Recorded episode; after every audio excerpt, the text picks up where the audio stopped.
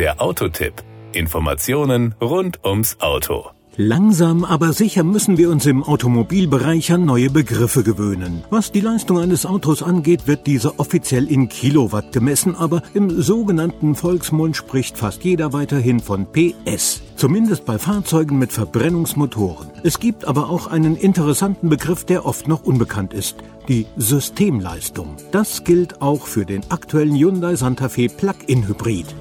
Power und Drive. Bekanntlich hat ein Hybridfahrzeug einen Verbrenner und mindestens einen, häufig zwei Elektromotoren für den Antrieb. Deren Leistungsdaten werden aber meistens nicht einfach addiert. Beim Hyundai Santa Fe Plug-in Hybrid leistet der Benzinmotor 180 PS, der Elektromotor steuert 91 PS dazu. Das ergäbe in der Addition 271 PS mit realen 265 PS ist der Santa Fe in der Systemleistung im Gegensatz zu vielen anderen Antrieben dieser Art ganz dicht an der Gesamtsumme. Die weiteren Zahlen 0 auf Tempo 100 wird in 8,8 Sekunden erledigt, die Höchstgeschwindigkeit liegt bei 187 kmh. Der kombinierte Verbrauch nach WLTP beträgt 1,6 Liter auf 100 Kilometer bzw. 18,1 Kilowattstunden auf 100 Kilometern. Daraus ergeben sich CO2-Emissionen von 37 Gramm pro Kilometer.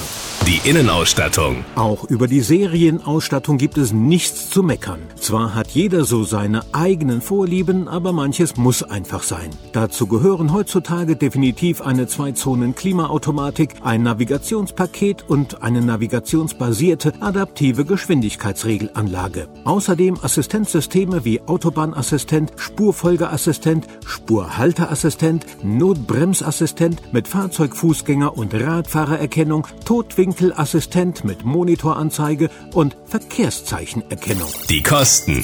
Beim Hyundai Santa Fe Plug-in Hybrid kann man zwischen Fahrzeugen mit 5, 6 oder 7 Sitzplätzen wählen. Ab 63.050 Euro geht es los, dafür gibt es die fünfsitzige Version inklusive Prime-Paket. Der Sechssitzer kostet 64.550 Euro, den Siebensitzer kann man ab 64.050 Euro sein eigen nennen. Der Preisunterschied zwischen Sechs- und Siebensitzer liegt daran, dass der Siebensitzer anstatt der durchgehenden Bank in der zweiten Reihe über zwei einzelne Komfortsitze verfügt. Das war der Autotipp. Informationen rund ums Auto.